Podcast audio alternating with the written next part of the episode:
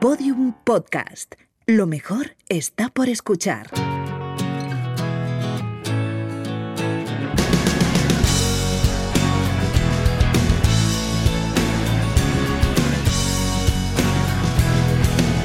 La redada. Hoy Carlos Cano de Gastro viene a hablarnos de una de las cosas que vertebran mi vida, que le dan sentido a la existencia, comer. ¿Qué tal, Carlos? Como todos los meses, sí, sí, sí. ¿Qué tal, Lucía? Sí, pero comer bueno, bonito y barato. Ah, eso es mejor aún, ¿eh? Hombre, que nos vienes a traer las novedades de, bueno, de la lista esta de los restaurantes Big, Big Gourmand se llaman, ¿no? Sí, no solamente, ¿eh? pero ¿Ah, no? es verdad que, que la sección Big Gourmand de la guía Michelin es una sección poco conocida porque todo el mundo se queda con lo de las estrellas y realmente hay muchísima más información. De hecho, hay, hay tantos restaurantes Big Gourmand como restaurantes con estrella, pero de estos se habla un poquito menos, aunque en realidad son interesantes porque podemos ir más a menudo, porque son más baratos. Bastante más baratos. Claro. vale. Es, es una información que yo creo que es muy de recomendarle a, a tus amigos, a no sé, a la gente del trabajo, ¿no? De, "Buah, pues yo conozco un restaurante que está muy bien y puedes comer por 30 euros. Claro, pero- tú ahora mismo le dices a un amigo, conozco un restaurante Big Gourmand y te mira con una cara de que me estás ¿Eso qué es? contando. Claro. Claro, pero si le dices, conozco un restaurante con estrella, todo el mundo sabe lo que es. Claro, bueno, pues Pues nada, vamos a dignificar y a reivindicar el Big Gourmanismo. Y de hecho, nos explica el responsable de comunicación de la guía Michelin, que se llama Ángel Pardo, nos explica técnicamente qué es un Big Gourmand. En la guía Michelin se identifica como Big Gourmand aquellos establecimientos que gozan de una excelente relación calidad-precio. Son establecimientos en los que se puede gustar un primero, un segundo y un postre por menos de 35 euros. Es una categoría diferente a las estrellas, pero bien es verdad que hay algunos establecimientos que empiezan con, la distinción Big Gourmand, con esta eh, excelente relación calidad-precio y que luego dan el salto a una cocina mucho más elaborada ya de estrella, ¿no? Pero es una categoría diferente, es, es ese nivel de cocina, de introducción, como decía antes, eh, de buena relación calidad-precio y que cada vez tiene más adeptos en este país. Bueno, pues como nos decía Ángel, hay muchos Big Gourmand en, en este país y cada vez mm, se van conociendo más y a la gente le interesa más. Bueno, una muestra es este podcast, ¿no? En Por el que le supuesto. estamos dedicando. Tú seguro que has estado en un unos ratito. cuantos. Yo he estado en bastantes, la verdad. Es- lo uso mucho. Te diré que ahora mismo casi disfruto más en estos que en las estrellas Michelin. Porque, bueno, al final. El secreto del Big Gourmand es la relación calidad-precio. Sí. En una estrella Michelin comes muy bien. Todos los productos son de primer nivel. Pero es algo excepcional. Claro, o sea, no para, no sé, o excepcional y que igual no te quieres gastar 100 euros en, en comer un sábado, No, no, yo no. qué sé, en, Y esa escapada que has hecho a Cuenca, ¿no? Claro, y estos te permiten, pues eso, hacer turismo también de ciudades, porque hay muchos en toda España. Y a lo mejor te vas a Pamplona y ahí tienes uno y comes con muy buena calidad y barato. O sea, no he mirado si hay en todas las provincias, pero me atrevería a decir que, que en todas hay y, y varios, además, en, en algunas más que en otros. En Vigo hay unos cuantos. En Vigo eh, hay unos cuantos. Bueno, no sé. Vip Gourmand. Yo creo que un par por Yo- lo menos. Sí, ah, bueno, yo tengo, tengo fichado el morrofino. Sí. Eh, quería hablar con ellos, pero justo están de vacaciones estos días. Pero en la, la última lista incluyeron dos, yo creo, ¿no? Eh, otro más que no recuerdo su nombre, Es que lo son- siento son mucho. más de 300, no me acuerdo de memoria. Buscadlo, pero sé que hay dos. Podría ser, podría Sí. ser. La verdad es que, bueno, van, van cambiando. O sea, algunos ganan el Big Gourmand y pasan a la estrella Michelin, que es, que es algo Hmm. también recurrente. Eh, otros ganan el Big luego lo pierden, están ahí oscilando, pero bueno, hay, hay mucho donde elegir.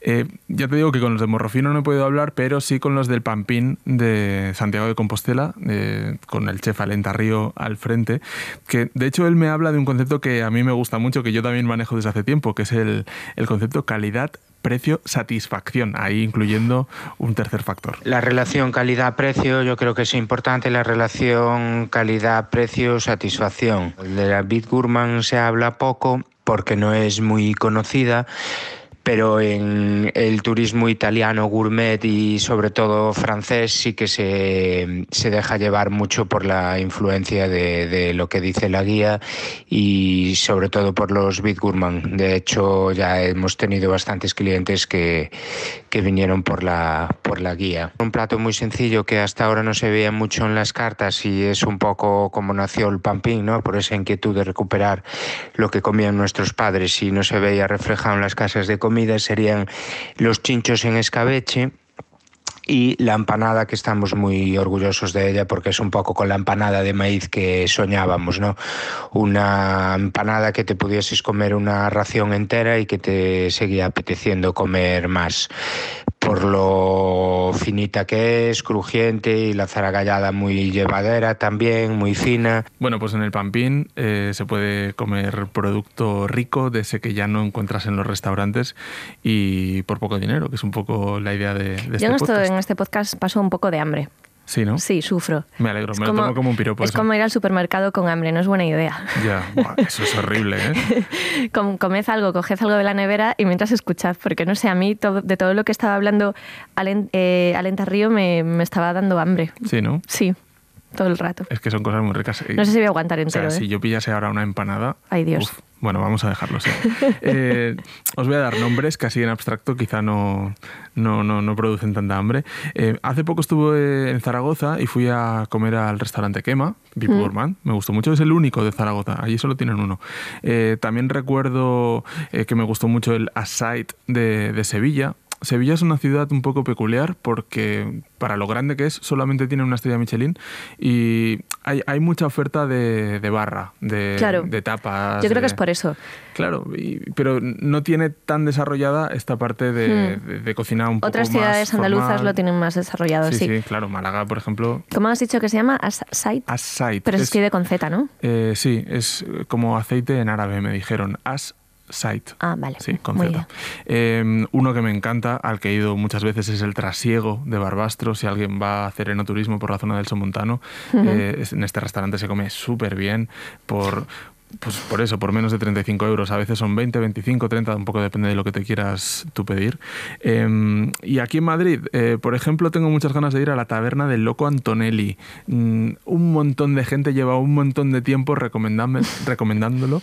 y- Cuando alguien te recomienda mucho un sitio, lo malo sí. es las expectativas que te crea. Ya, Tuve, pero bueno. tuve con bajas Es que y, encima es. Gourmand, o sea, es que este sitio tiene que estar bien sí o sí.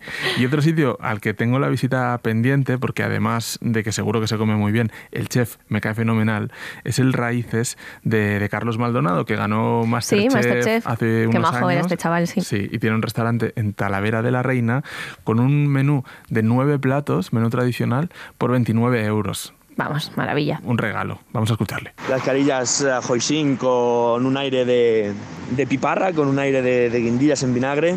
Es un plato que demanda mucho la gente, que gusta mucho. Es muy de la tierra, son carillas de velada, son carillas de nuestra tierra, son nuestras judías por, por excelencia. Entonces es un plato para nosotros que tiene mucho sentido, mucho alma y le tengo muchísimo aprecio y cariño. Otro plato que siempre nos ha acompañado han sido los sesitos de cordero.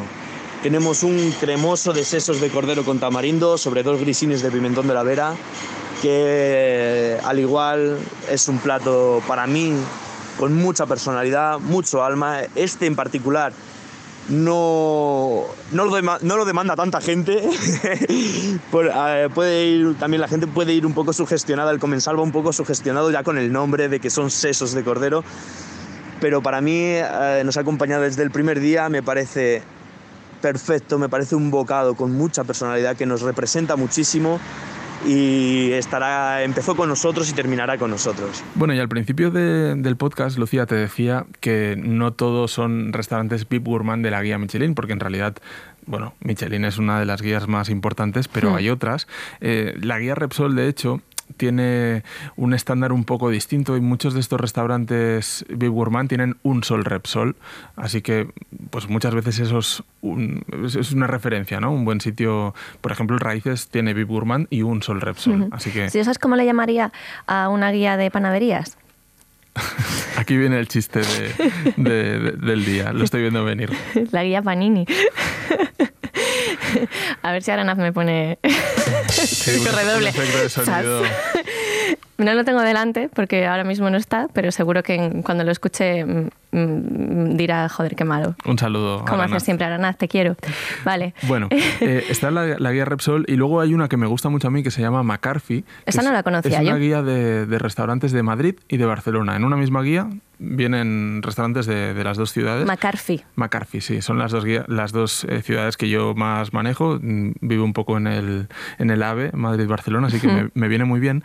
Y es interesante porque hace, son todos rankings, los mejores restaurantes de cada ciudad, pero luego los mejores restaurantes de cada barrio, los mejores restaurantes en los que hacen, pues yo qué sé, patatas bravas, croquetas, eh, para comer carne, eh, un montón de, de restaurantes clasificados por, por cosas concretas y tiene una de esas listas dedicadas solo a los restaurantes de menos de 20 euros.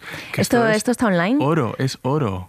¿O la tienes que tener tienen físicamente? Una, tienen una parte online y otra no, pero os voy a recomendar un par de restaurantes de Barcelona. Recomienda, recomienda. ¿Y de Madrid? de Madrid. bueno, ya lo consultaré luego. De Madrid, mira, ahora mismo no me acuerdo. Eh, es que justamente estuve explorando la parte de Barcelona hace poquito. Me encantó a Pluma, un sitio que es, es una pollería, es un sitio de, pollos asados. En Barcelona es muy típico comer pollo a las, los domingos. Y aquí tienen pollos a las muy buenos y luego tienen como cuatro o cinco platos de pollo, pues con mole mexicano, con curry, canelones de pollo. Me estás haciendo sufrir muchísimo. Y tienen un pollo frito en serio, o sea, qué maravilla el pollo frito. Es que es una cosa espectacular, una jugosidad, un crujiente. Bueno, basta, basta. Pon el corte. bueno, esto a pluma. Y os quiero hablar también del restaurante Agreste, que mm, es un sitio en el que se come de escándalo y tiene una particularidad. Está en el barrio del Carmelo, eh, que es un barrio que está totalmente fuera de los circuitos gastronómicos en Barcelona. Es como si te dijese en Madrid, mm, pues Carabanchel o Vallecas, que mm, conoces algún restaurante de moda que esté en Carabanchel, probablemente no no sé, bueno, yo ahora mismo no caigo.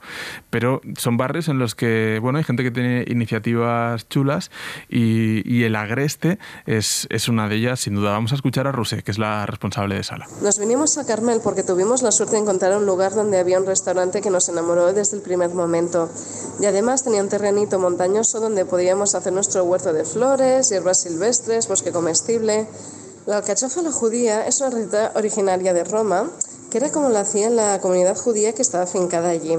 Primeramente se pela de forma cónica para favorecer la cocción homogénea en las partes comestibles y posteriormente se confita en aceite durante 15 minutos a 140 grados. Luego se seca, se enfría y se abre manualmente y finalmente se fríe boca abajo para que quede bien crujiente en las puntas y con el corazón bien tierno. Apostamos por una fórmula de calidad-precio tan buena porque nos gusta que pueda acceder a este tipo de gastronomía a un público más amplio. Bueno, Lucía, que si vas a Barcelona te vayas al Carmelo y, reserves en Agreste. No, lo que voy a hacer es descargarme la guía McCarthy, ya la voy a tener ahí en destacados en el ordenador y nada, y ya te iré contando. Michelin o Repsol son grandes empresas de neumáticos o de combustible que aprovechan las guías un poco como, como marketing, ¿no? Para, hmm. para darle bola a, su marca. McCarthy tiene un funcionamiento distinto. Eh, ellos lo que hacen es que parte de la información te la dan gratis y luego si te suscribes, si te haces un socio, dijéramos, de, de McCarthy, tienes derecho a descuentos en los restaurantes, te avisan de promociones que hacen, ah, con cosas de productos. O algo así. Sí, sí. O sea, es una guía, pero también tiene un club y es una aplicación también. Yo era el club Colacao cuando era pequeña. es verdad. Muy bien. Tenía mi carne de socia. ¿Quieres contarme algo más de, no, no, de no, infancia? no, no, ya está. Vale. Oye, pues mucha hambre me has dado en este podcast, Carlos me alegro, Cano. Me alegro. Nada, ya iré a alguno de los que has recomendado y te pasaré la crítica. O a varios. O incluso si me quieres invitar porque no tienes No, eso te iba a decir. O incluso tú, como eres premiado, me puedes invitar a mí. ¿No? Bueno, ya veremos. Está siempre igual. Luego hablamos fuera de, fuera de micro. Hala. Chao, un beso. Bueno, pues hasta aquí el podcast de hoy, pero antes de marcharnos, rigor. En aras de que no nos saquen en los papeles con algún renuncio, he estado investigando a Carlos Gastro y no he tenido que ir a sus tweets antiguos por si se metió con Khomeini o mirar en su cubo de basura por si estaba suscrito a la Super Pop. Tal, no. Mi investigación ha sido muchísimo más sencilla, limpia y ligera, como un pan bao de esos chinos.